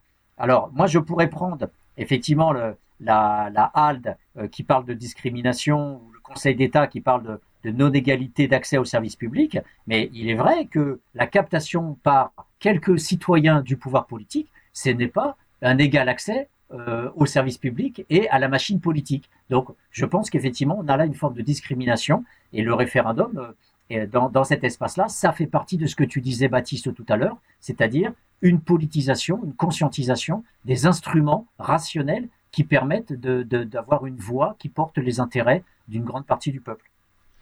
En fait, moi je pense que euh, bah, là, c'est, je parle vraiment en tant que, que citoyen, qu'on soit réticent à l'idée euh, du, du, référendum parce que euh, bonapartiste, parce que gaulliste, c'est De Gaulle qui le, euh, le, référendum n'existait pas dans, euh, sous le, dans la constitution de la 4ème République, ni dans la 3ème qui n'avait pas de constitution. C'est De Gaulle qui met en place ce référendum. Et donc pendant le mouvement des Gilets jaunes, il y avait toute une pensée de l'intelligentsia de gauche euh, qui réticente à aller soutenir ce mouvement par rapport à, à cette revendication du référendum d'initiative euh, citoyen qui marquerait l'avènement du populisme, la fin des corps intermédiaires, etc. Excepté les, euh, la France insoumise, Jean-Luc Mélenchon, qui ont été les, les, les précurseurs à proposer euh, ces fameux référendums euh, révocatoires pour révoquer les élus au bout de trois ans, pour offrir un contre-pouvoir. Bon, on, peut, on peut en être tout à fait opposé, mais, ce, mais reste à se demander euh, pourquoi est-ce que ça intervient et finalement enfin, le simple fait que ça intervienne euh, au sein du, mouvement, social des Gilets jaunes, que cela soit défendu, montre oui, l'affaiblissement, l'épuisement euh, démocratique et des promesses du système représentatif comme, comme tu l'as bien décrit, qui, qui ne, des promesses qui ne sont pas tenues en termes de représentation, en termes d'écoute et en termes de contre-pouvoir. Mais n'empêche que euh, ces institutions ont globalement fonctionné. Elles étaient régies par euh, le bipartisme euh, et il y avait et au départ dans la Ve République, il n'y avait pas un taux d'abstention aussi extraordinaire qu'on le connaît, qui grandit, grandit. Là encore, à partir de la bascule des années 80 et du néolibéralisme. Donc finalement, peut-être que euh, peut, enfin peut-être que finalement c'est cette, ce, demande de démocratie participative, cette demande de participer, euh, d'être plus, euh, d'être plus euh, concernée par la prise de décision, elle émane, euh, elle, émane de cela, de, elle émane de euh, cet affaiblissement, cet, affaiblissement démocratique par les taux d'abstention, par la grève du vote et les taux d'abstention euh, grandissants, et le jeu du référendum, euh, de ce jeu du, peuple, populisme dans le sens le peuple, le peuple souverain qui, qui a le pouvoir par le référendum d'initiative citoyenne et cette non-représentation, c'est le le miroir inversé d'Emmanuel Macron, qui, euh, arrivé au pouvoir, en a joué fortement en disant Moi, je suis sans parti, sans corps intermédiaire. Euh, il, met, en scène une arrivée ou euh, une verticalité du pouvoir où c'est lui. lui et le peuple directement. Les Gilets jaunes lui ont renvoyé ça à la figure. Oui, mais en même temps, l'interviewé nous dit bien, il ne représente que 24% des électeurs. Et, donc, c'est vrai que après, on a du mal à s'y retrouver dans, dans les. Ben, normalement, effectivement, le, la disparition des corps intermédiaires, ça, ça, fait partie effectivement de la critique. Mais on voit bien que euh, Macron est issu de ces corps intermédiaires, même s'il est représentant direct, euh, malgré tout, euh, disant voilà, je, je, je suis le, le, président. Enfin, c'est l'appel au peuple de, de, Gaulle. C'est justement tout ce qu'on dénonce dans le poujadisme, le populisme. Mais c'est souvent très contradictoire dans ce mouvement-là puisque euh, il y a aussi dans euh, ce dans ce mouvement à la fois euh, de redonner le, pouvoir au peuple ça, à travers le référendum, mais en même temps il y a des gens qui vont dire voilà c'est pas à moi de décider, c'est mm. c'est à eux de d'être bons, c'est à eux d'être transparents, c'est à eux d'être compétents, c'est à eux de pas nous voler. Donc il y a à la fois un, une, une volonté d'une économie politique, morale d'une nouvelle classe politique, hein, table zéro. Il y en a un qui dit euh, repartir de zéro. Donc avoir une nouvelle forme d'élite politique, euh, justement, qui paye comme tout le monde, qui soit transparente, qui soit respectable. Donc ça, ça remet pas en cause du tout le mandat représentatif, ça remet en cause la manière dont il est vécu et investi par les hommes politiques, la classe politique actuelle, les caricatures étant effectivement hallucinantes du Cahuzac, du Fillon, euh, voilà, du népotisme en veux-tu en voilà. Donc, et puis des gens qui vont pas en prison. C'est ça aussi qui est insupportable. c'est des gens qui sont, repérés. Voilà, ils sont repérés. Euh, c'est comme Lagarde qui a été euh, reconnue coupable, mais non sanctionnée. Alors, elle a donné 400 millions à Tapi, on l'a reconnue coupable. Euh, la, la, la, la, Cour de justice de la République l'a reconnue coupable, mais non sanctionnée et elle se retrouve à la tête du FMI. Donc, effectivement, la, colère par rapport à ça, bon, voilà, transparence des élites d'un côté, et de l'autre côté, euh, euh, référendum. Mais il, faut voir que le, les, pourquoi les élites ont peur du référendum? Elles, elles vont diaboliser le peuple en disant poujadiste, tu veux un général, tu veux l'autoritarisme, alors qu'en fait, les élites politiques ont, et ça étudié depuis bien longtemps, ont créé ce qu'on appelle aujourd'hui une profession politique. C'est-à-dire qu'ils font carrière. Et donc, ils ne supportent pas de disparaître. Ils ne, supportent pas euh, d'être sortant. Un élu sortant, c'est un élu traumatisé. Au lieu de dire, ben oui, je passe la main à l'autre, il a gagné. Non, par tous les moyens, euh, on veut rester. Donc, notamment, quand on, a, on est sortant, eh bien, on va être placé, c'est le pantouflage, on va être placé dans une multinationale, on va être placé dans, dans un organisme qui sert à rien. Et la Cour des comptes euh, a, a, montré combien il y avait comme ça de commissions qui servent à rien et qui coûtent très cher, uniquement pour placer des hommes politiques momentanément, en attendant qu'ils soient réélus à nouveau. Donc, il y a comme ça un système d'autoprotection, et j'ai parlé du chômage euh, versé pendant cinq ans aux élus, etc., etc. C'est, c'est ça qui fait que on va récuser toutes les formes d'intervention et de participation politique populaire, parce qu'au bout du compte, c'est l'assiette au beurre. Au bout mmh. du compte, on veut garder son pouvoir, sa place, son pognon, ses privilèges, et, c'est ça qui est aussi au cœur du problème de la démocratie représentative, c'est le problème de d'en faire une caste à part, mmh. une profession à part, au lieu d'en faire juste un citoyen momentanément élu.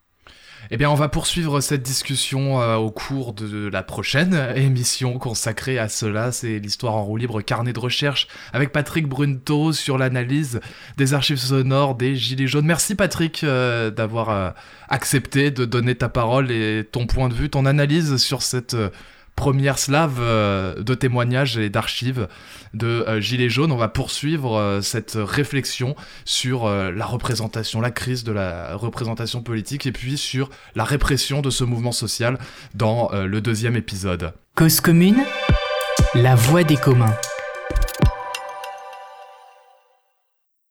Vous pouvez retrouver toutes les émissions de l'histoire en roue libre euh, en podcast sur le site internet de Cause Commune, cause-commune.fm.